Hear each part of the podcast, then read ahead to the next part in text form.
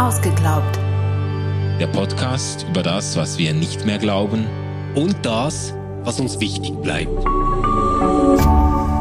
RefLab. Ihr Lieben, hier sind wir wieder. Ausgeglaubt geht in eine neue Folge. Wir sind bei den großen Ideen, die das Christentum abgelöst haben oder die zumindest in einer postchristlichen Ära mit dem Erbe des Christentums um die Wette laufen oder an dieses Erbe anknüpfen und es auf andere Weise fortsetzen. Äh, Ideen, die teilweise ganz tief im äh, Erbgut unserer Gesellschaft angelegt sind oder unterschwellig, selbst wenn sie nicht unbedingt bewusst artikuliert werden, unterschwellig mitlaufen, wenn wir über das Leben, über die Gesellschaft, über die Geschichte nachdenken. Stefan, hallo erstmal. Hallo, hallo, hallo.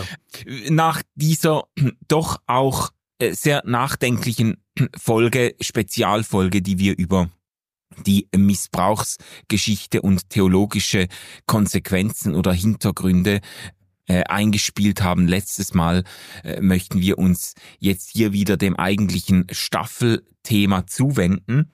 Und heute geht's um eine, eine große Idee. Mir ist bei den Vorbereitungen dieses Zitat von, wer ist es, Victor Hugo, äh, das immer wieder angeführt wird in verschiedenen Variationen, aber das ist mir in den Sinn gekommen, nichts in der Welt ist mächtiger als eine Idee, deren Zeit gekommen ist. Und das, das kann man vielleicht bei diesem Evolutionsthema wirklich sagen, das hat eingeschlagen und ausgegriffen auf alle möglichen, nicht nur Wissenschaftszweige, sondern überhaupt auf alle möglichen Gesellschaftsideen, diese Idee der der Evolution. Ja, und das Krasse an der Idee der Evolution ist, wenn wir jetzt bei deinem Zitat bleiben von Hugo, dass sie nicht nur eine Idee ist, deren Zeit jetzt gekommen ist, sondern dass sie selbst Konzepte anbieten kann, um zu erklären, wie es zu solchen Ideen kommt, deren Zeit gekommen ist. Ja, ja, ja, es, es ist äh, witzig, wir sind da auf einer e-, Metaebene, wenn man quasi die Entwicklungsgeschichte der Evolutionsidee nachze nachzeichnet, dann ist man schon in diesem evolutiven Paradigma genau. drin. Man, man er, erzählt eigentlich die Evolution der Evolutionsidee. Ja, ja. Und äh, natürlich geht das weit zurück, das ist klar. Es gibt schon griechische Denker, die solche Überlegungen angestellt haben, die die Entwicklung des Lebens beobachtet haben und angefangen haben rauszuzoomen und mindestens gemutmaßt haben, dass äh, doch auch das Leben an sich und auch die Entstehung des Lebens und die Entstehung der Arten und so weiter äh, irgendwo in einem Entwicklungsprozess sich befindet. Das ist jetzt nicht eine, eine genuin neuzeitliche Idee. Neuzeitlich ist wahrscheinlich die, die wissenschaftliche Verankerung dieser Idee dann äh, bei Darwin und, und Lamarck und anderen, da wird aufgrund von Beobachtungen, von biologischen, zoologischen Beobachtungen, äh, wird diese Theorie aufgestellt, dass doch die Arten sich äh, durch einen Prozess der Selektion und Variation und Reproduktion entwickelt haben, auseinander hervorgegangen sind, dass es hier einen weit ver zweiten verästelten Stammbaum von Arten gibt, mit, mhm. mit, mit Sackgassen quasi, mit Arten, die wieder aussterben, die sich nicht durchsetzen und dann mit, mit, mit Ästen, die sich dann weiterentwickeln und aus denen dann schlussendlich der Mensch hervorgeht. Ja, und ich glaube, der Grund, warum wir heute über Evolution als Begriff sprechen, ist, weil Evolution als Konzept, als Theorie nicht einfach in der Biologie verblieben ist. Ja. Also wäre das Ganze bei der Schrift On the Origin of Species von 1859 geblieben, dann würde es uns vielleicht heute gar nicht mehr so interessieren. Aber Evolution ist ein Konzept, ein Begriff, eine Idee oder besser gesagt eine Konstruktion von ineinandergreifenden Ideen, die wirklich transformiert hat, wie wir über Kultur, über Mensch, über das Universum, über die Arten, über Werte ja. nachdenken. Ja, es ist wichtig zu sagen, dass wir eben das andere, das wäre eigentlich ein Thema für einen Biologie-Podcast. Ja. Da sind wir dann auch auf dünnem Eis. Das ist nicht unser Spezialgebiet. Und worüber wir auch nicht sprechen äh, wollen heute ist über äh, irgendein Spannungsfeld zwischen Evolutionstheorie und Schöpfungsglaube und so. Da haben wir auch, glaube ich, schon da Folgen, Folgen gemacht, zu ja. gemacht. Und das ist jetzt wirklich ein bisschen auch kalter Kaffee langsam. Es gibt schon noch gewisse evangelikal slash fundamentalistische Kreise, in denen man einen, einen Gegensatz auftut und das Gefühl hat, wer die Bibel wirklich ernst nimmt, der kann nicht an die Evolutionstheorie glauben, heißt es dann ja. immer. Aber man, man darf sagen, die Evolutionstheorie in, in unserer, in der heutigen Fassung, diese synthetische Theorie, die Erkenntnisse aus ganz verschiedenen Wissenschaftsfeldern, Genetik, Biologie, Zoologie und so weiter zusammenführt zu einer, zu einer Gesamt Theorie oder einem Gesamtkonzept ist wirklich auf ganz verschiedene Seiten hin empirisch abgestützt und ist mit so großem Abstand die wahrscheinlichste Erklärung für die Entstehung äh, des Lebens, des biologischen Lebens, auch der, der menschlichen Spezies, dass das daran eigentlich nicht mehr viel zu rütteln gibt. Und wir haben uns auch schon daran abgearbeitet, dass die biblischen Schöpfungsberichte, wenn man sie nicht fundamental realistisch liest, auch überhaupt nicht in einem Widerspruch zur Evolutionstheorie stehen. Also da müssen wir uns jetzt, glaube ich, nicht mehr allzu lange bei genau. aufhalten. Sollten wir nicht tun. Aber vielleicht, um mal so grundsätzlich zu sagen, was meinen wir eigentlich, wenn wir über Evolution sprechen? Mhm. Dann ist es ein Ineinandergreifen von verschiedenen Bausteinen, die dann auf ganz verschiedene Fragen, wie wir die Welt deuten und einordnen, angewendet werden mhm. können. Mhm. Es ist erstens die Idee eines Fortschrittsgedankens. Ja. Und zwar im Sinne einer Entwicklung. Also Leben ist etwas, das nicht einfach in die Welt kommt, eine bestimmte feste, unveränderliche Form hat. Mhm. Also wie ein Hund ist immer ein Hund, eine Katze ist immer eine Katze, sondern etwas, das einer Entwicklung unterliegt, das eine mhm. Geschichte hat. Ja. Und das diese Geschichte so hat, dass in der Reproduktion, also in der Vermehrung, könnte man ganz einfach sagen, in der Erhaltung einer bestimmten Art sich selbst so entwickelt, dass es sich an Umwelteinflüsse anpasst. Mhm. Mhm. Und das bedeutet dann, dass Merkmale, ich bleibe jetzt noch kurz bei diesem biologischen Bild, dass Merkmale von Lebewesen immer darauf zurückgeführt werden können, dass sie eine bestimmte Funktion sinnvoll erfüllen können, ja. die in der jeweiligen Umwelt einen Wert hat, um zu überleben oder sich zu reproduzieren. Ja, einen Vorteil verschafft auch genau. und sich darum auch durchsetzt. Und, und jetzt wird dieser Gedanke, also dass etwas einen Vorteil verschaffen kann und sich durchsetzt, also das heißt, dass etwas eine Funktion einnimmt mhm. in einem Gefüge, wird übertragen auf ganz andere Modelle, die man zunächst mal gar nicht biologisch erklären würde. Nämlich zum Beispiel auch ähm, auf den ganzen Bereich der Kultur, ja. der Religion. Oder man kann dann fragen, wie kann es sein, dass Religionen so lange überlebt haben und fortdauern können? Ja. Und dann gibt es dafür eben auch evolutionsmäßige Erklärungsansätze. Mhm. Können dann, ich mache nur ein kleines Beispiel, können zum Beispiel sagen, na ja, Religionen sind gut darin, Werte und Normen so zu transportieren, dass sie Verlässlichkeit schaffen, was wiederum für die Reproduktion der Gattung sinnvoll ist. Mhm. Also wenn Manu ein überzeugter Christ ist, dann wird nicht plötzlich seine Frau verlassen. Deswegen kann man davon ausgehen, dass er ein guter Familienvater ist und das religiöse System wird dann quasi in Verbindung mit dem Reproduktionswillen und dem Erhaltungswillen der Familie gestützt. Mhm. Ja, ja.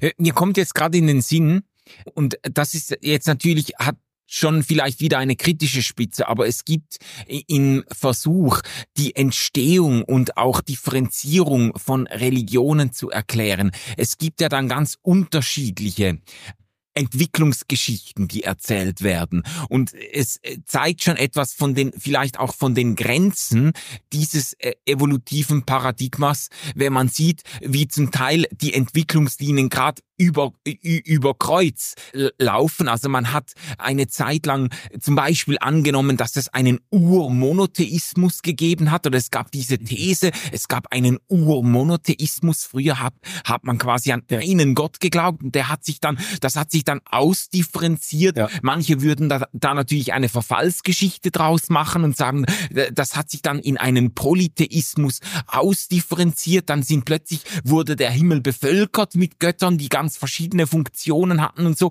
Und dann gibt's die gegenteilige These. Äh, und also heute religionswissenschaftlich ist beides natürlich beides nicht haltbar, aber es gab dann die gegenteilige These, dass es einen quasi einen ursprünglichen Polytheismus gab, so Stammesgottheiten und kleinteilige kleinteilige Einheiten, die dann immer mehr verschmolzen sind oder sich hochentwickelt haben zu einem äh, zu einem Monotheismus. Und die großen monotheistischen Religionen sind quasi dann dann Ergebnis einer evolutiven Religionsentwicklung vom Polytheismus Polytheismus hin zum Monotheismus. Also man merkt hier, ja. also vielleicht für, für den Einstieg der Folge, Wichtig ist hier vielleicht der Gedanke, dass man überhaupt auf die Idee gekommen ist, wie du das jetzt vorhin auch schon eingeführt hast, die Religionen eben auch in so ein evolutives Schema zu passen und, und so zu erklären, dass sie sich eben weiterentwickelt haben. Jetzt ja. hast du eigentlich gleich zwei Fenster aufgemacht, ja, äh, durch die wir beide blicken müssen, finde ich. Das eine ist, du hast diese Geschichte angerissen, also quasi diese Geistesgeschichte, die mit Religion zusammenhängt, die müssen wir unbedingt verfolgen. Aber dann müssen wir unbedingt auch über die Geschichtsbilder sprechen, die mhm. dahinter stehen. Ja. Aber lass uns doch vielleicht diese erste Abzweigung mal nehmen, die du genommen hast. Gibt ja bis heute übrigens wirksam, also so überholt ist das ja gar nicht. Also Habermas hat das in der Religionsphilosophie jüngst gerade wieder vorgelegt diese Idee, dass wir eigentlich am Anfang sowas wie ein magisches Weltbild hatten. Mhm ich beschwöre irgendwelche Gottheiten und das führt dann dazu, dass es regnet etc. Mhm. Es gibt verschiedene Gottheiten und ich muss da verschiedene Dienste verrichten, damit die Welt, in der ich lebe, in Ordnung bleibt. Ja. Dann kommt ein erster Rationalisierungsschub das wäre dann quasi so das, was man mit Achszeit beschreibt.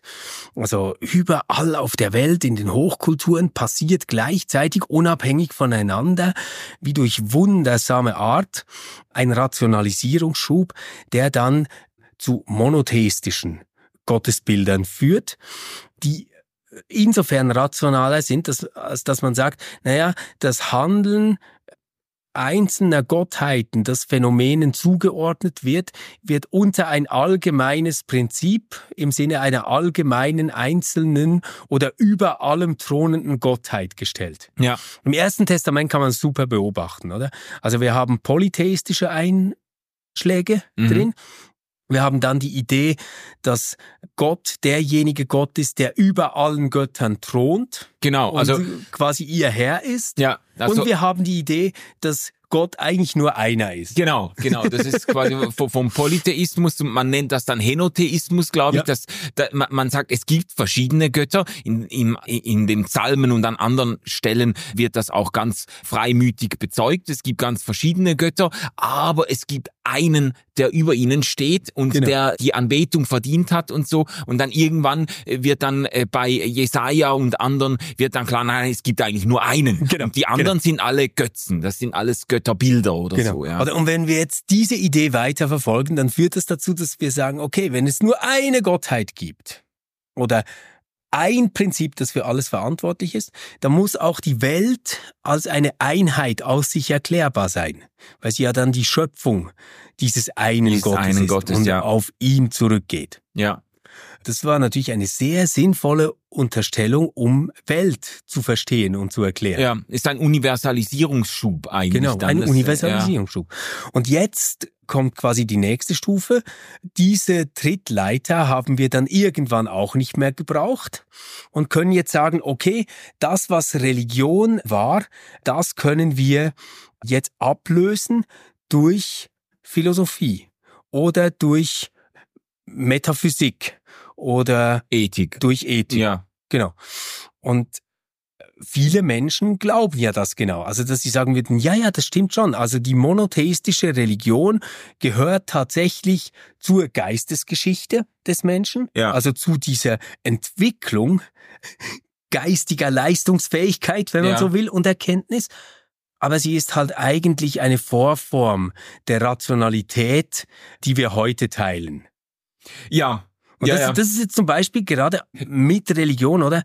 Ein Zug wie Evolution als Paradigma dann dazu führen kann, dass Religion als eine reine Funktion auf dem Weg zu einem sich selbst bewusst werdenden Geist gedeutet werden. Ja, genau. Genau. Und dann gibt's das natürlich nicht nur in der Religionsgeschichte, sondern wie du schon angetönt hast, auch in den Sozialwissenschaften, in der Ethnologie, äh, in der Vorstellung, dass die Menschheit, die menschlichen Gesellschaften verschiedene Entwicklungsstufen durchlaufen Ja. und es so zu einer, es so zu einer Höherentwicklung menschlicher Gesellschaft äh, führt. Man spricht dann äh, eben nicht mehr von Evolutionstheorie oder Evolution, sondern von Evolutionismus. Also da wird schon deutlich, dass es sich um eine Denkfigur handelt, die dann eben die dann quasi zu einer Welterklärung wird. Es geht jetzt nicht mehr nur darum, die Entstehung der Arten oder das die Ausdifferenzierung der Arten, die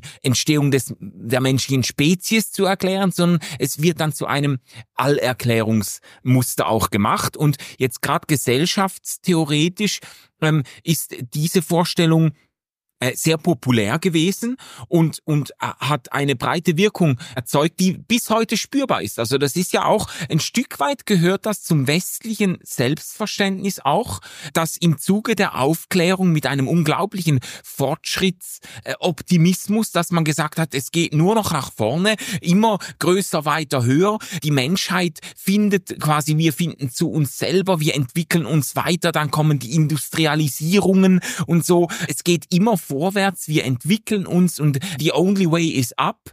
Das hat zum Selbstverständnis westlicher Gesellschaften ganz entscheidend beigetragen.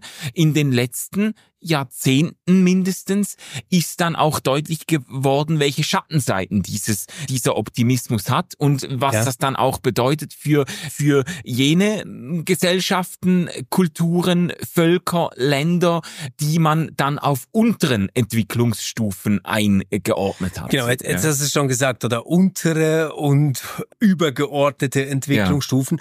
Und da zeigt sich natürlich auch, dass die Idee, die mit der Evolutionstheorie aus der Biologie ins Spiel kommt, Mhm. ja nicht einfach auf ein weißes Blatt Papier fällt.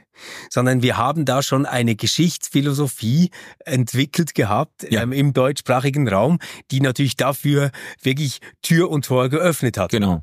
Also wenn, wenn man an Hegels Dialektik denkt, wenn man an Schleiermacher denkt und das Geschichtsverständnis, also an den deutschen Idealismus Ja, eigentlich denkt, Erziehung des Menschengeschlechts. Ja. und dann kann man sagen, da gab es natürlich schon die Idee, jetzt nicht nur zu beschreiben, dass im Verlauf der Geschichte Menschen verschiedene Dinge gedacht haben, sondern man versuchte das in eine Stufenfolge zu kriegen, die zeigt, ah, da sind Fortschritte passiert. ja. Und es gibt diese Idee in der zweiten Hälfte des 19. Jahrhunderts, aber auch bis ins 20. Jahrhundert hinein, dass man erklären kann, welche Kulturen denn an der Spitze dieses ganzen Prozesses Mhm. stehen. Und ohne allzu viel spoilern zu wollen, überraschenderweise sind das immer die Kulturen, die selbst diese Ordnung hervorbringen. Oder? genau. surprise, surprise, ja. genau. Wir sind an der Spitze der Entwicklung. Genau. Ja. Das ist dieser dieser Fortschrittsgedanke, der sich halt wunderbar anbietet, enorm anschlussfähig ist für dieses Evolutionsparadigma, das dann eben aus der aus der Biologie äh, auf äh, auf das ganze äh, Menschheitsverständnis oder auch Geschichtsverständnis über übergreift.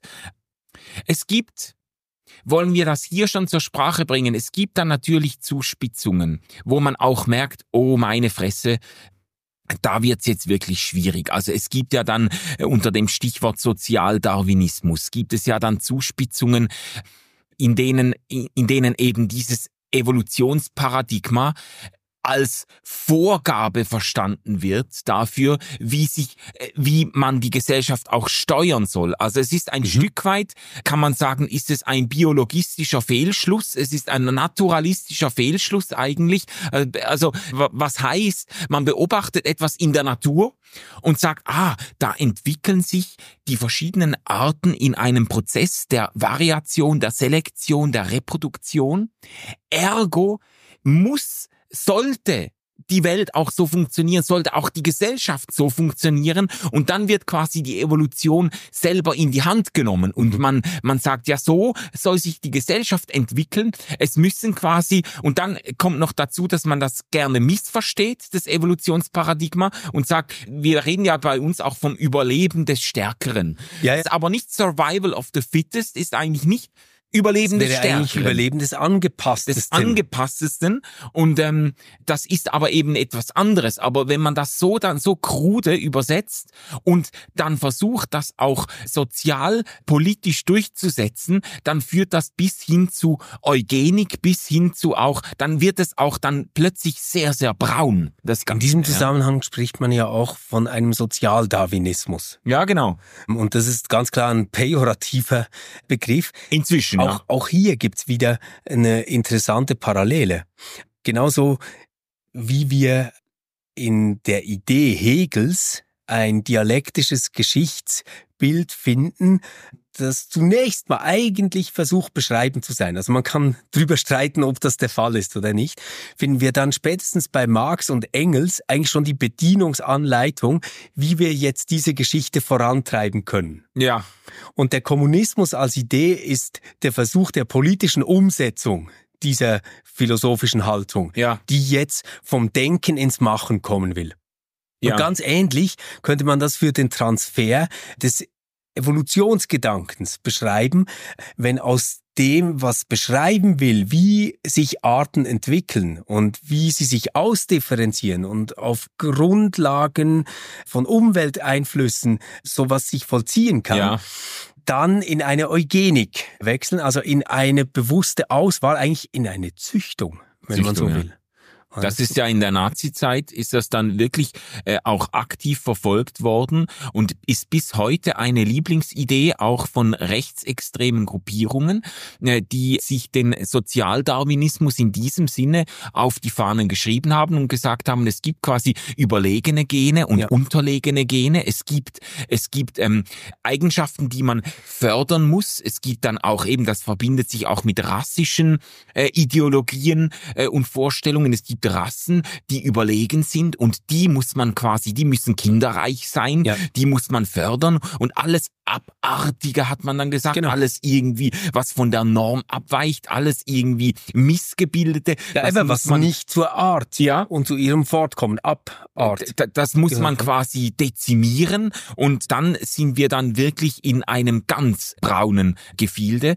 Das ist jetzt eigentlich ein bisschen ein Ausblick fast auf ja, die nächste Folge, sagen, gell? Lass uns die ja. Tür mal wieder schließen, oder? Weil das ist total wichtig. Aber eigentlich müssten wir das dann im Zusammenhang diskutieren mit diesen starken Self-Enhancement-Transhumanismus-Ideen. Und die greifen wir dann in der nächsten Folge ja. auf. Aber lass uns doch mal vielleicht noch zu dem Geschichtsverständnis, zu den unterschiedlichen Konzeptionen, was wir eigentlich bezeichnen, wenn wir Geschichte sagen, kommen. Ja. Weil das, das, Weil das hängt unterschwellig, genau, das, das wird quasi unterschwellig mitgeführt oder darauf läuft das Ganze hinaus. Und wir haben einen ein Artikel im Philosophie-Magazin ausgegraben oder was heißt ausgegraben, der ist, der, der ist noch nicht so alt und finde ich wahnsinnig erhellend, weil er verschiedene, verschiedene Geschichts Bilder oder Paradigmen, in denen man Geschichte verstehen kann, kondensiert und äh, einteilt. Und ich glaube, wir können, wir können dem ein Stück weit folgen, um zu zeigen, wie grundlegend unterschiedlich die, die Menschheitsgeschichte verstanden und irgendwie in ein Überblicksschema eingepasst werden kann. Ja, la lass uns doch vielleicht mal so bei einem ganz kindlich gewöhnlichen Geschichtsbild anfangen, wie ich das in der Sonntagsschule gelernt hatte. Okay. Da ist es so, am Anfang schuf Gott Himmel und Erde, dann alles, was in dieser Welt ist, inklusive uns Menschen. Es kommt zu einem Abfall von Gott. Gott schickt seinen Sohn, der uns zeigt, wie es eigentlich gehen sollte.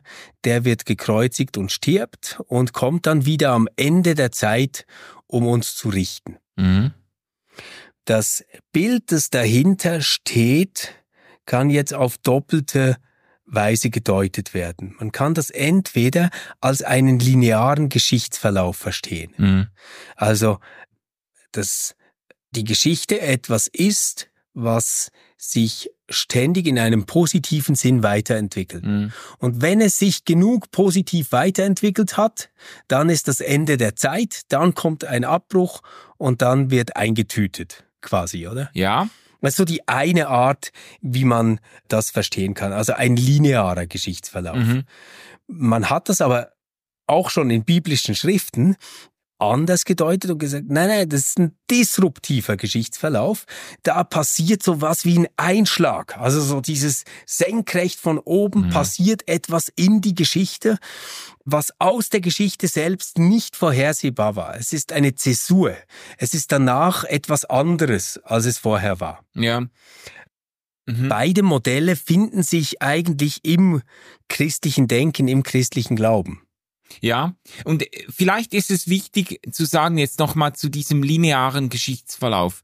Das ist ja das versteht sich ja nicht von selbst. Also der Mensch findet sich wieder, er hat Eltern, er hat vielleicht selber Kinder, er ist irgendwie in einer, in eine Generationengeschichte eingebunden und jetzt diese biblischen Narrative und das daraus äh, entstandene Verständnis einer Heilsgeschichte, das ist ja eigentlich theologisch, ist das ja der Rahmen, der dann gespannt wird. Genau. Die Heilsgeschichte, die passt jetzt eigentlich die individuellen Geschichten von Menschen, passt sie in einen ganz großen Rahmen ein. Die genau. spannt einen riesigen Bogen von Schöpfung bis Erlösung und Vollendung.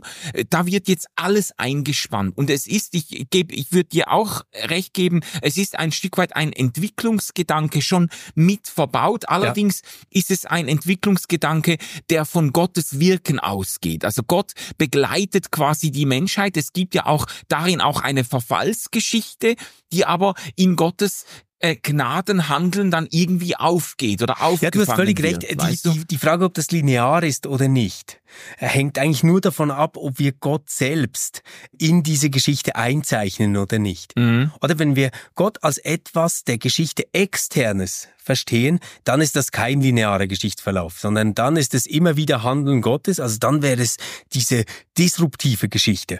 Johannes zum Beispiel, also Johannes Evangelium betont das stark, oder ja. die Apokalypse, ja. die, die sieht das genau so.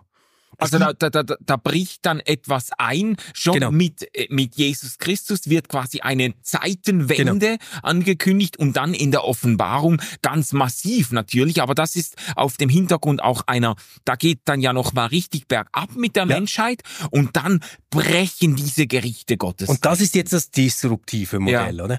Und es gibt aber auch das lineare Modell, ähm, das findet man bei Paulus ganz stark. Der immer wieder sagt, na ja, haben uns nicht die Propheten schon gesagt, dass das und das kommen wird. Also quasi diese Idee von Verheißung und Erfüllung. Mhm. Also das ist da schon angelegt, jetzt ist es konkretisiert. Und das steht noch aus. Also quasi wie ein Fahrplan durch die Geschichte, der zeigt, dass das Ganze teleologisch ausgerichtet ist. Die Geschichte hat ein Ziel, ja. auf die sie zuläuft. Und das ist das entscheidende Merkmal dieses linearen Verlaufs. Ja, und aber was ich eben jetzt bemerkenswert äh, wert finde, ist, wenn wir ausgegangen sind von diesem Evolutionsgedanken, dass eigentlich dieses teleologische, also Telos heißt Ziel, oder? Mhm. Dieses Verständnis der Geschichte, dass es eben sich nicht einfach so irgendwie ereignet und auch nicht irgendwo hin und her wabert oder sich ständig wiederholt, da kommen wir noch drauf zu sprechen, sondern dass es, dass es eben zu einem Ziel hinführt, das ist eigentlich ein zutiefst christlicher Gedanke oder biblisch begründeter Gedanke. Und das Christentum ist eigentlich ein, der historische Treiber für die Durchsetzung eines, eines solchen Geschichtsverständnisses. Genau. Und äh, das Interessante ist ja, dass eben die Evolution da eigentlich enorm anschlussfähig ist. Man könnte sagen, die, die Evolution ist wie die säkularisierte eigentlich Wendung eines urchristlichen Geschichtsverständnis. Ja, und zwar des linearen Geschichtsverständnisses, ja. oder? Wir haben ja zwei andere Geschichtsverständnisse, die sich auch mit dem Christentum sehr stark verbunden haben. Das eine haben wir jetzt schon genannt, das ist das Disruptive. Kennen wir auch über die ganzen gnostischen Einflüsse sehr gut, oder?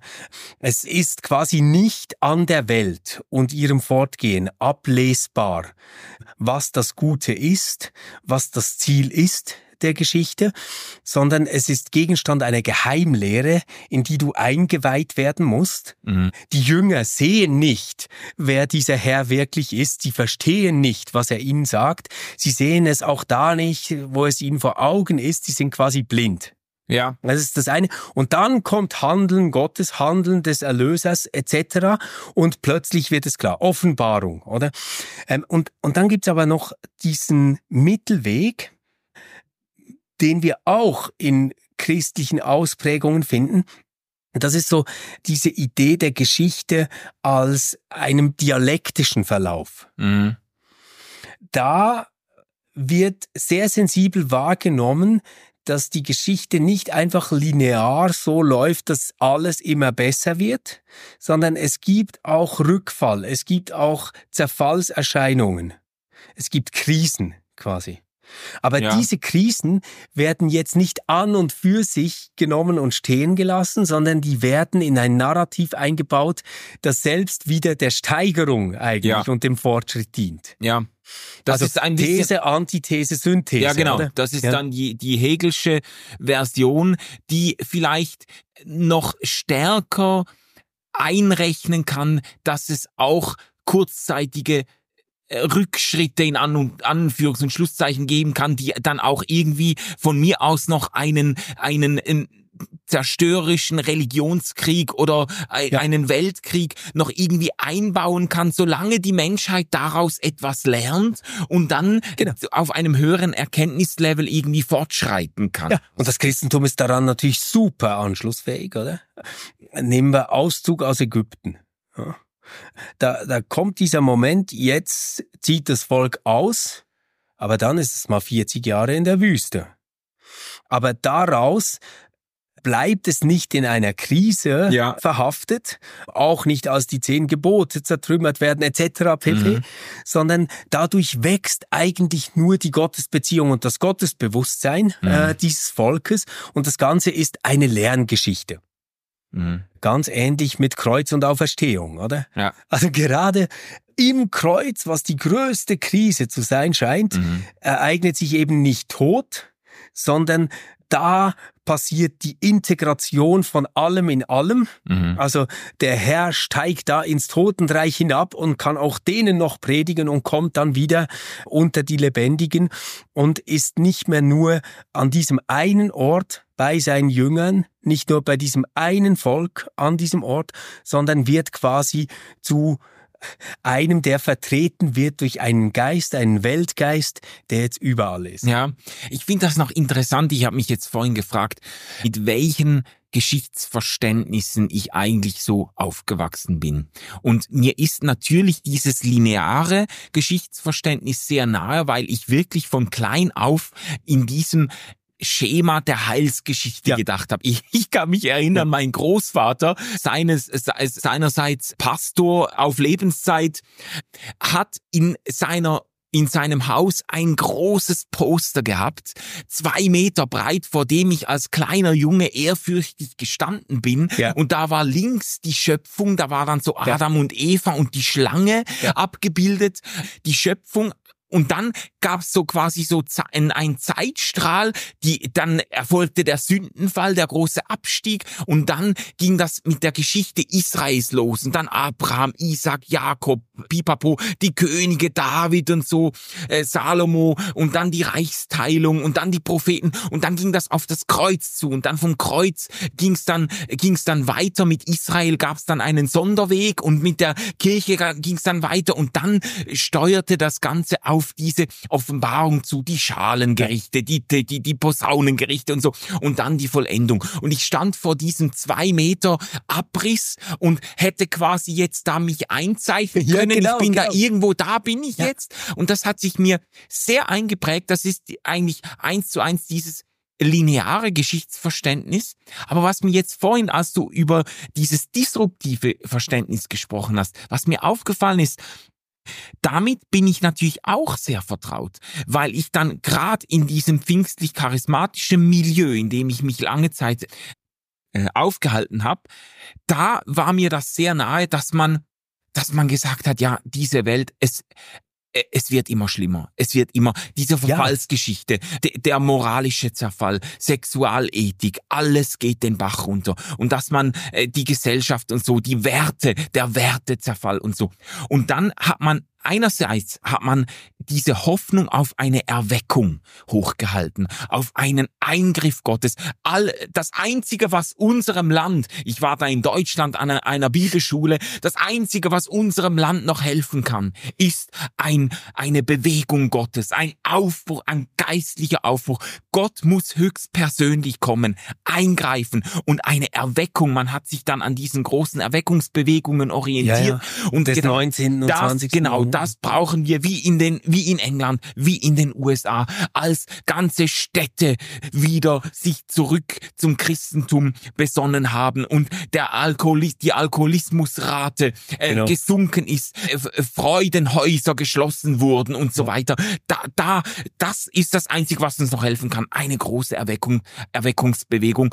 Also ein disruptiver Einbruch Gottes oder dass man dann gesagt hat, ja, es wird immer schlimmer, dann kommt der Antichrist, ja. Also und Entrückung. Dann, und, und dann Entrückung. Das Entrückung, ist jetzt, oder? das ist im Prinzip, ja.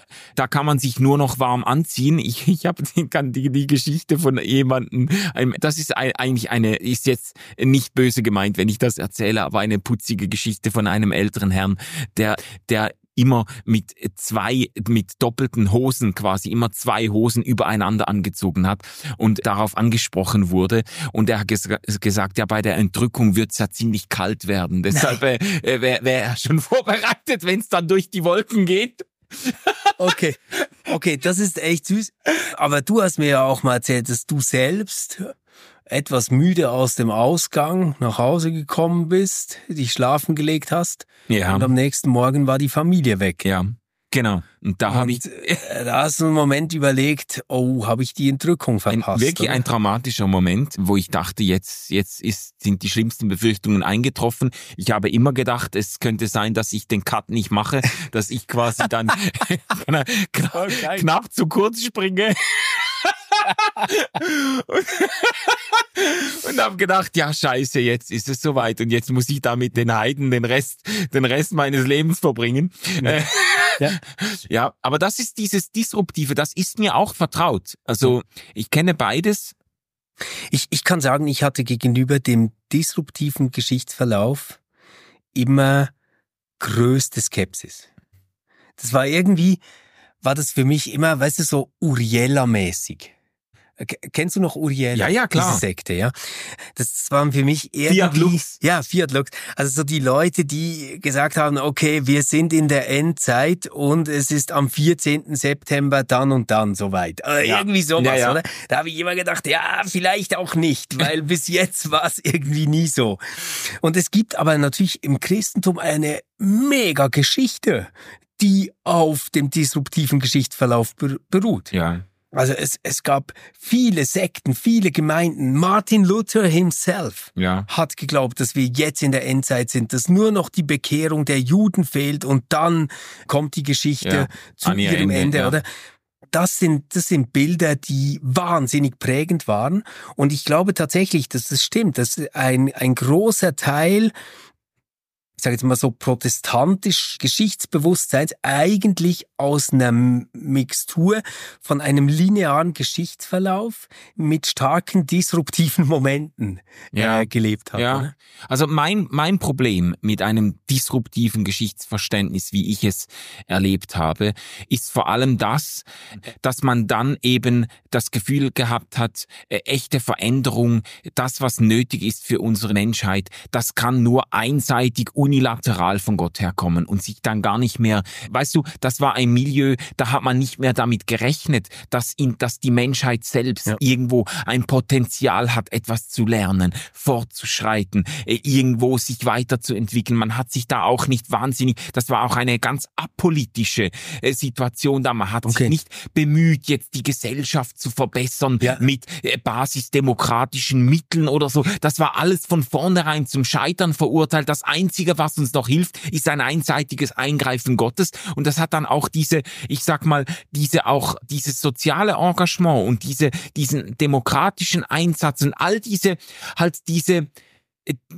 all diese Möglichkeiten, sich selbst einzubringen, die auf der Hoffnung beruhen, dass in der Menschheit doch irgendwo noch das Potenzial steckt, Missstände zu überwinden und dazu zu lernen. All das, das wurde dann abgeblendet. Man hat ja. das, man hat einfach gesagt, ja, meine Hilfe kommt, kommt vom Herrn. Und, und das ist das Problem in meiner Wahrnehmung gewesen. Aber eigentlich haben wir das in beiden Fällen. Also beim, ich sage jetzt mal, christlich geprägten linearen Geschichtsverlauf und beim christlich geprägten disruptiven Geschichtsverlauf, dass Gott eigentlich die Bedeutung der Geschichte zerstört. Im einen Fall zerstört er die Bedeutung der Geschichte dadurch, dass die Bedeutung schon immer festgelegt ist und alles, was geschieht, eigentlich nur in diese Geschichte eingeordnet werden kann. Mhm. Also eine, eine Geschichte, die auf das Endgericht zuläuft, die braucht keine einzelnen Geschichten mehr. Mhm. Oder? Die, die sind, die sind alle diesem Ziel untergeordnet. Also wenn das, wenn die Geschichte zu ihrem Ziel kommt, dann ist alles von diesem Ziel her zu relativieren. Das, das disruptive Moment ist das Problem, dass man sagen kann, na ja, also wenn eigentlich die Wende nicht aus der Geschichte selbst kommt, sondern von außen in diese Geschichte hineinbricht, mhm. dann hat die Geschichte eigentlich sowieso keinen eigenen Wert. Ja, dann kannst du einfach nur hoffen und beten, dass bald mal was passiert. Also ich, ich gebe dir teilweise recht. Ich glaube, gerade weil wir ja vom Evolutionsgedanken ausgegangen sind, in einem linearen Geschichts Verständnis, auch wenn man es theologisch wendet. Man könnte das ja schon auch so verstehen, dass man dem Menschen dabei etwas zutraut. Dass man zum Beispiel sagt, Gott schreibt, das ist mir ja sehr nahe der Gedanke, Gott schreibt eine interaktive Geschichte mit dem Menschen und er will ihn mitnehmen auf eine ja. Lerngeschichte. Ja, und, aber und, die ist doch auch mega wichtig. Also sonst ja. habe ich dich bis jetzt immer falsch verstanden. Zu sagen, na, das Ende steht aber noch nicht fest. Ja, okay.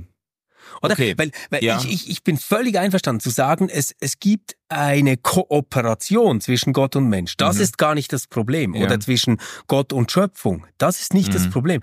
Das Problem wäre ja erst dann da, wenn wir sagen würden, dass, also das Ergebnis steht eigentlich schon fest. Das ist ein bisschen so wie Super Bowl schauen, aber du weißt schon, wie es ausgeht. Mhm. Ja, ich also das ich denke, wir müssten hier nochmal differenzieren und vielleicht kommen wir dann ein bisschen auf auf Nebengleise, aber ich, ich würde natürlich in einem gewissen Sinne, würde ich schon sagen, das Ende steht fest oder würde ich zumindest sagen, meine Hoffnung hängt ganz daran, wir haben das auch schon diskutiert, dass es ist inzwischen fast ein bisschen eine abgedroschene äh, Phrase, dass die Liebe das letzte Wort haben wird. So, das ist meine meine große Hoffnung, dass es oder wie Blumhardt sagen würde, Jesus Sieger. Ja, ist. genau, genau, ja, genau. Aber das ist äh, was das. Ich würde das nicht. Ich glaube nicht, dass man das so ausdeutschen kann, dass ganz klar ist irgendwie keine Ahnung, dass die Kirche am Schluss die Weltherrschaft übernimmt. Das sowieso nicht. Aber nein, nein. Ähm, aber das, das ist ganz entscheidend. Das ist wirklich, also muss ich jetzt kurz sagen, das ist der unchristlichste Gedanke den es gibt. Ja, ja, ja. Oder? Weil, also wirklich jetzt, es gibt keine biblische Verheißung für eine ewige Kirche. Die Kirche ist immer nur eine Vorstufe, im besten Fall ist sie eine mhm. Vorstufe für die himmlische Polis. Ja. Also es, ja, ja. wenn, dann, dann gibt es ein, eine himmlische Gesellschaft. Es gibt keine himmlische Kirche. Kirche ist nur eine Notlösung. Hm. Aber ich verstehe die Geschichte in diesem Sinne linear oder als auf Entwicklung hin angelegt, dass ich Gott als den Schöpfer denke, der mit seiner Welt und dann mit dem aus seiner Schöpfung hervorgehenden Menschen eine Geschichte schreibt und ihn versucht, die, die Menschheit versucht, einem, einer Gemeinschaft mit sich und einer äh, einer gerechten Gesellschaft entgegenzuführen so das das ja, ja. deshalb auch immer deine Sympathie wahrscheinlich für so prozesstheologische ja, genau. äh, Geschichten oder dass genau. du sagst naja wir müssen uns Gott so als etwas lockendes vorstellen das ja. den Menschen quasi in seiner Freiheit überzeugen will ja was natürlich Rückschläge und Fehlentwicklungen überhaupt nicht ausschließt. Das ja, aber jetzt aber genau diese Rückschläge und Fehlentwicklungen, die sind ja im dialektischen Geschichtsverlauf sehr wichtig. Ja. Und jetzt der dialektische Geschichtsverlauf, den kannst du ja eigentlich auf zwei Arten deuten. Du kannst sagen, na ja, auch da steht das Ziel schon immer fest. Mhm. Und Rückschläge sind eigentlich gar keine echten Rückschläge, sondern nur Lernmomente. Und was aber dabei rauskommt, ist auch schon klar ich, ich finde, da gibt's eine sehr interessante christliche Deutung, die an einer entscheidenden Stelle anders geht. Meine Kritik am disruptiven und am linearen Geschichtsverlauf war ja jetzt eigentlich immer, dass Gott letztendlich, das ist ein schwieriger Begriff, aber ein totalitäres Prinzip ist, dass diese Geschichte ihren Wert nimmt. Jetzt im dialektischen Geschichtsverlauf kann ich das entweder so deuten, dass ich sage, na ja, die Geschichte hat quasi eine Eigenlogik und die läuft einfach so für sich und der liebe Gott schaut zu. Dann habe ich dasselbe Problem auch wieder. Das gebe ich zu, oder? Da ist der dialektische Verlauf nicht besser. Der hat einfach ein bisschen eine höhere Toleranz für Fehler. Man kann aber Gott selbst in diese Geschichte einzeichnen. Mhm. Und kann quasi ja. sagen, na ja, es gibt zwar diese Verheißungen, worauf das zulaufen soll, und das ist wunderbar als Hoffnung, das für sich zu haben, und es ist schön, wenn man daran glauben kann. Aber der liebe Gott ist nichts, was außerhalb dieser Geschichte ist, sondern der steht in diesen Lernprozessen ständig auf dem Spiel. Mhm. Also dann ist Gott kein Unbeteiligter an der Geschichte, ja. sondern einer, der in diesen Rückschlägen und Krisen selbst immer dabei ist und sich auch verändert. Also Gott ist dann nichts Unveränderliches, das unserer Geschichte zuschaut, sondern Gott selbst ist diese Geschichte und mhm. verändert sich durch diese Geschichte. Ja. Also er wird ein anderer. Wir haben letztes ja, Mal ja. bei der Missbrauchsthematik drüber gesprochen, naja, wie, wie soll man sich das denken beim jüngsten Gericht? Wie tritt der Sohn vor den Vater? Mhm. Ja? Jetzt in einem dialektischen Geschichtsverlauf ist das dann eben nicht einfach so geglättet, wenn man Gott in die Geschichte einzieht, dass man sagen kann, na ja, Gott kann dann gut erklären, warum das notwendig war. Sondern es ist so, dass das etwas mit Gott macht und er aufgrund dieser Wunden nicht mehr derselbe ist, wie er vorher war. Ja, dass du meinst, dass es etwas mit Gott macht, dass der Sohn gekreuzigt wurde. Genau. Ja. Und zwar so mit Gott macht, dass Gott vor der Kreuzigung nicht derselbe Gott ist wie nach der Kreuzigung. Ja, ja. vielleicht kann ich an einem Punkt einhaken, um noch ein weiteres Geschichtsverständnis äh, aufzugreifen, das wahrscheinlich äh, historisch am weitesten zurückgeht und vielleicht auch am verbreitetsten war und bis heute viele Anhänger findet. Du hast vorhin gesagt, ja, äh, im dialektischen Geschichtsverständnis sind quasi Rückschläge, sind nur Lernmomente. Und man könnte jetzt ja mit gutem Recht sagen, ja, das ist doch aber empirisch auch sehr unplausibel. Also es gibt ja jetzt äh, leider auch zahlreiche Beispiele dafür, dass die Menschheit aus Rückschlägen, aus Kriegen und so weiter, aus totalitären Entwicklungen nicht wahnsinnig viel gelernt zu haben scheint, weil sie wenige Jahrzehnte später wieder auftreten und Gesellschaften fähig sind, äh, dieselben Fe Fehler mehrmals zu machen. Und diese Beobachtung äh, hat man lange Zeit gemacht. Also man hat nicht nur erlebt, wie, wie Familien und Stämme sich entwickeln und irgendwo in einem Veränderungsprozess begriffen sind, sondern man hat auch beobachtet, dass äh, Nationen, Reiche eine Blütezeit erleben, aufstreben und dann irgendwann wieder in sich zusammen fallen. Mhm. Und das hat zu einem zyklischen, das wäre dann das Stichwort, zu einem zyklischen Geschichtsverständnis geführt, das äh, wirklich bis auf äh, die Römer und Griechen zurückgeht, dass sich, äh, dass sich in verschiedenen Kulturen auch findet. Man hat eigentlich mit der Wiederkehr des Immergleichen gerechnet. Also Stichwort nichts Neues unter der Sonne.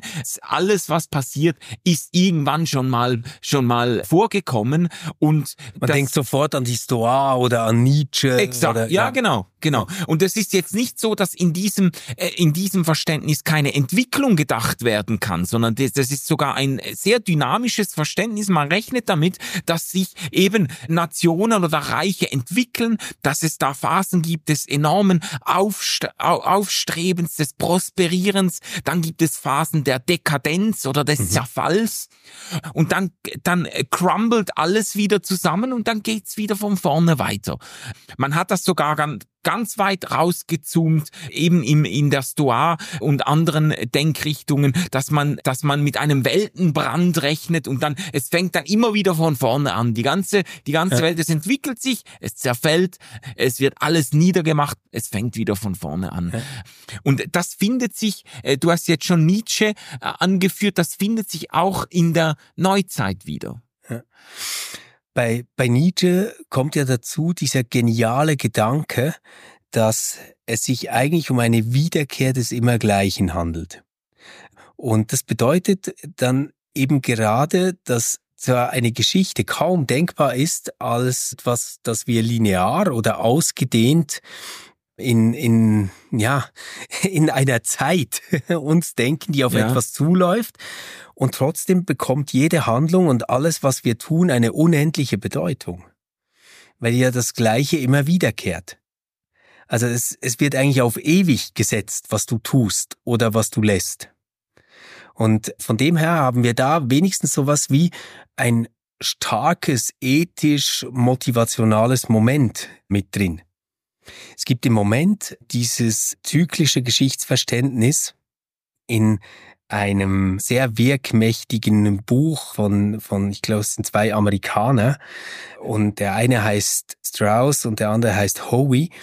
Und das ist diese Theorie, the Fort Turning. Ja, vierte Wende oder so. Genau, oder? die vierte ja. Wende. Und das geht davon aus, dass es immer Zyklen gibt, in denen sich die westliche Geschichte abspielt. Die dauern ja. so ungefähr, ich, ich glaube, 25 Jahre oder so. Ich müsste es nochmal nachschauen. Und die Idee ist eigentlich, dass wir so einen Niedergang haben, dann haben wir einen neuen Aufbruch, dann etabliert sich das Ganze, es folgt die Dekadenz und dann wieder der Niedergang. Ja. Ja. Und das ist im Moment gerade unter so rechtspolitisch ausgerichteten Denkern mhm. in den USA ist das so der heiße Scheiß. Also Steve Bannon ist ein Jünger dieser Idee. Ja. Und, und die Idee führt dann dazu, dass man sagt, na ja, ist ja ganz klar, wo wir jetzt stehen wir sind das dekadente Zeitalter. Ja, und geht, das, was kommen wird, bergab. ist der Zusammenbruch. Das Einzige, was wir jetzt noch tun können, ist möglichst viel retten, um danach den Wiederaufbau auf einer möglichst guten Grundlage äh, Ja. leisten zu können. Ja, ja, ja. Also und AfD in Deutschland, oder? Die sprechen ja auch die ganze Zeit von Dekadenz und Zerfall mhm. etc. Das ist genau diese Idee, die eigentlich dahinter Ja. steht. ich, ich finde das echt faszinierend, weil auch da, da kann ich Bezüge biografisch auch herstellen. Auch das ist mir irgendwie vertraut. Und ich habe dann beim Recherchieren gemerkt, auch diese, weißt du, dieses Narrativ vom Untergang des Abendlandes. Das Oswald sich, Spengler. Ja, das lässt sich da einpassen. Das ist eigentlich dieser, dieser Os Oswald Spengler, der ist irgendwie an, hat anfangs 19. Zwa- 19. 20. Jahrhundert. äh, Hat er Ja, also geschrieben. nach dem Ersten Weltkrieg. Genau.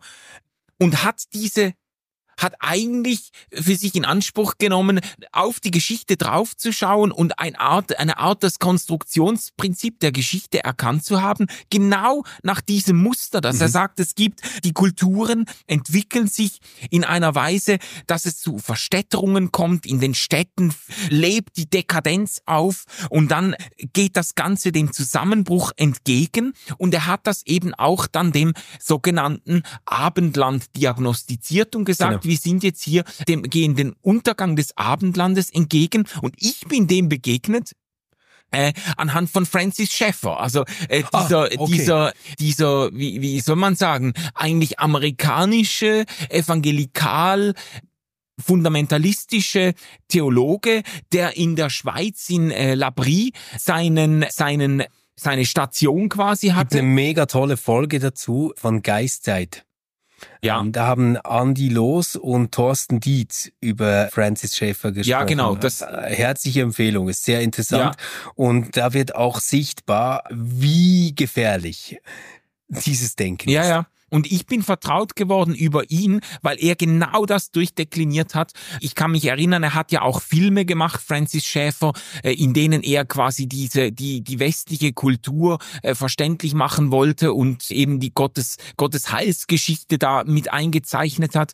Und da ging es genau um das. Da hat er das schön vorgeführt. Griechisches Reich oder äh, Assyrer, Babylonier, griechisches Reich, Aufstieg, Dekadenz, Zerfall, römisches Reich und dann westliche Gesellschaft, Aufstieg, Dekadenz. Und jetzt geht's runter. Und da hätte man sich dann eigentlich vorbereiten können auf den großen Abstieg. Und es ist witzig, dass es in christlichen äh, Kreisen, mir begegnen das bis heute in evangelikalen Kreisen zum Beispiel auch sehr verschwörungstheoretisch angehauchte äh, Menschen, die, also von allen Seiten höre ich das, die dann sagen, du, Bargeld ist äh, dem Untergang geweiht, Banken, das wird alles in den nächsten zwei Jahren, wird alles zusammenkrachen, du musst in Silber investieren. Da kannst du, Ja. wenn du das googelst, es gibt evangelikale Ja. Geschäftsleute, die sich zusammentun, da kannst du dann Silbergranulat kaufen und die, die raten dir, all dein Erspartes in Silber anzulegen, weil jetzt kommt bald der große Zusammenbruch Genau. und dann ist Silber das einzige, womit man sich noch was zu essen kauft. Ist nicht nur unter den Evangelikalen so. Also die Superreichen bauen sich richtige Bunkeranlagen, Ja. oder? Unter ihren Häusern. Und das geht letztendlich genau auf ein solches katastrophisches Geschichtsbild zurück. Ja. Aber vielleicht muss man wirklich zu Oswald Spengler nochmal sagen, der hat eigentlich nicht gesagt, das Abendland wird untergehen, sondern er war viel radikaler. Er hat gesagt, wir haben es jetzt untergehen sehen. Also eure Welt ist untergegangen. Es Mhm. gibt die nicht mehr. Und woran wollt ihr euch jetzt festhalten? Was ist das, was, was jetzt noch funktioniert? Also der hat nicht quasi wie ein Prophet vorhersagen wollen, dass da jetzt was kommt, sondern der hat im Eindruck dieses Ersten Weltkrieges ganz einfach festgestellt, schau mal, alles hat sich umgewertet. Wir haben den totalen Wahnsinn gesehen. Dazu hat das Mindset, das hinter dieser Welt steht, geführt. Woran wollt ihr euch jetzt noch festhalten? Mhm. Ja. Ja, vielleicht müssen wir den Bogen zurückspannen äh, zur Evolutionsidee. Was machen wir damit? Naja, also vielleicht müsste man schon noch erwähnen, oder? Es gibt, es gibt noch diese Idee, diese postmoderne Idee, ah ja, das haben Geschichte wir unterschlagen jetzt, zu ja. blicken, die sagen würde, na ja, hört mal auf, über alles immer das große Zelt spannen zu wollen und für mhm. alles die große Erklärung zu haben, ein Prinzip zu finden. Hört auf, über Geschichte zu sprechen, lasst uns über Geschichten reden. Ja. Und eigentlich haben wir nicht mehr als solche Geschichten. Und aus dieser Perspektive sind natürlich alle diese Erzählungen, egal ob das jetzt ein zyklischer Geschichtsverlauf ist, ein linearer Geschichtsverlauf, ein ein, ein disruptiver Geschichtsverlauf oder ein dialektischer Geschichtsverlauf, eigentlich alles nur Erzählungen. Ja, das sind Megatheorien. Genau. Ja. Das sind Megatheorien, die eigentlich dem, was der Fall ist, nicht standhalten. Und da gibt's ja dann so diesen Witz, dass man sagt, na ja, aber auch diese postmoderne Erzählung vom Ende der Geschichte ist ja letztendlich dann wieder eine Geschichte ja, papipapo.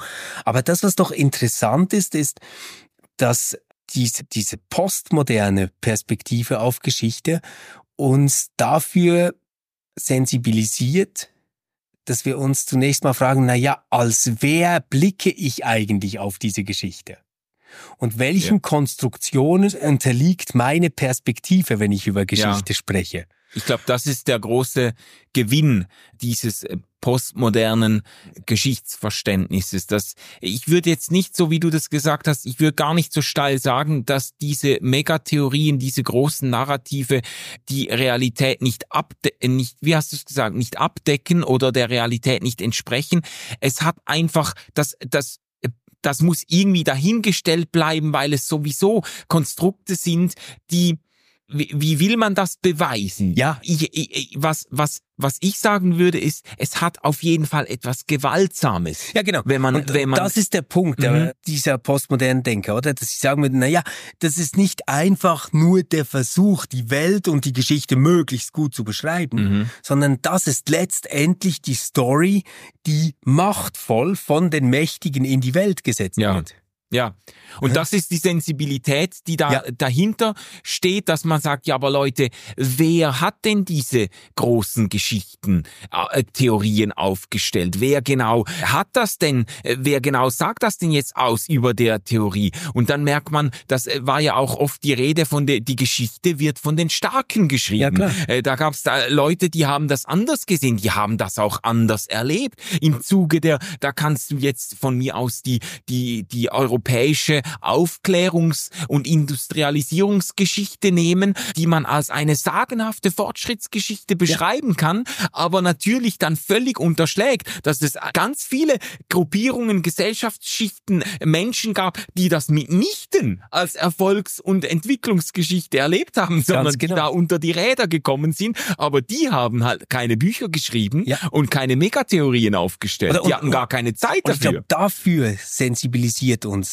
die Perspektive der postmodernen Nicht-Geschichtsschreibung, dass sie quasi sagt, hey, wer verfolgt mit welchem Interesse und welcher Macht ja. eine Geschichtsschreibung, die jetzt die Art und Weise, wie wir Gegenwart deuten mhm. und steuern, mhm. eigentlich lenkt? Ja.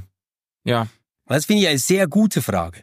Und gerade an das Christentum ist das eine sehr interessante Frage. Also mhm. wollt ihr euch wirklich an dieses evolutionäre Paradigma knüpfen, mhm. das alles aus etwas heraus erklärt funktionalisieren kann und in eine Reihenfolge bringt? Oder wollt ihr zum Beispiel sagen, na ja, wir verstehen die Geschichte vom Kreuz jetzt nicht im Sinne, nicht, nicht einfach im Sinne, weißt du, dieser disruptiven Eingriffsmomente, mhm. dieser Offenbarungsmomente, sondern man könnte ja postmodern auch sagen, wir verstehen sie als eine Story unter Stories. Mhm. Also ja. wir, wir wollen quasi auf Verstehung denken können ohne ganze Heilsgeschichte sondern als eine Story, die selbst eine Geschichte schreibt. Ja, und man könnte, man könnte das noch weiterdrehen und sagen als eine Story, die eben auch die Geschichten der Geschichtsverlierer durchsichtig ja. macht. Also das ist ja was auffällt bei Jesus, dass er von der Geburt weg das ganze, die ganze Geschichte von Jesus Lebensgeschichte, wie sie erzählt wird, macht das ja deutlich. Da wird nicht oben angesetzt, ja. da wird nicht quasi ja. an der Schaltzentrale der Macht angesetzt, sondern da wird ganz unten bei den Hirten, bei den Armen, bei den Frauen, bei den äh, geringgeschätzten ja, ja. Menschen. Da, deren Geschichte wird, wird erzählt. Ich weiß ja. Nicht, wie viele äh, Geschichten von, von Blinden und von, von äh, Tauben. Äh, Tauben, von Menschen, die irgendwie mit, mit, mit psychischen Problemen behaftet waren und so weiter. Ich weiß nicht, wie viele Geschichten von solchen Menschen außerhalb der Evangelien und der neutestamentlichen Berichte in der Antike überliefert sind. Es sind wahrscheinlich nicht so viele. Das ist ein spannender Punkt. Das ist wirklich ein spannender Punkt. Ja, aber Manu, jetzt mal so Hosen runter. Welches Geschichtsbild vertrittst du denn jetzt im Moment? Ja, also ich habe schon gesagt, ich habe von fast allen irgendwie, zu fast allen auch irgendwie biografische Bezüge und kann ihnen auch irgendetwas ab, abgewinnen. Ich, ich neige in den letzten Jahren stärker zu diesem letzten Konzept oder zu dieser ja. letzten Idee, die wir besprochen haben. Einfach, äh, weil sie, wenn sie nicht wieder, das ist, war ein guter Einwurf von dir vorher, wenn sie nicht wieder als quasi im Namen der Zerstörung aller Metanarrative als neues Metanarrativ ja. daherkommt, wenn sie nicht wieder eine Megatheorie ist. Ich neige zu diesem postmodernen Verständnis einfach im Namen der Bescheidenheit. Kleinere Brötchen backen. Ja. Wer will sich anmaßen, die Gottesperspektive einzunehmen. Ich glaube ehrlich gesagt, dass auch die biblischen Texte nicht oder nicht notwendigerweise dazu gedacht ist, uns einen Überblick über die Geschichte zu verschaffen, sondern dass die biblischen Geschichten eine Ansammlung von einzelnen Geschichten, von Narrativen ist, die durchaus in großer Spannung zueinander verstehen und die ich mir eher so vorstelle als eine Gemeinschaft von Menschen, die ums Lagerfeuer sitzt und sich diese Geschichten erzählen und die sich, die sich zumindest auf dieser Seite der Ewigkeit gar nicht zu einem umgreifenden Gesamtbild vereinen. Ja, finde ich, finde ich ein sehr schönes Bild. Mir reicht es nicht, und zwar jetzt nicht in dem Sinne, ich habe was Besseres, gell? Das ist ja, mir ja. wichtig. Mir reicht es nicht, ich brauche mehr Sinn merke ich. Also ich, ich brauche mehr Sicherheit und mehr Sinn dabei.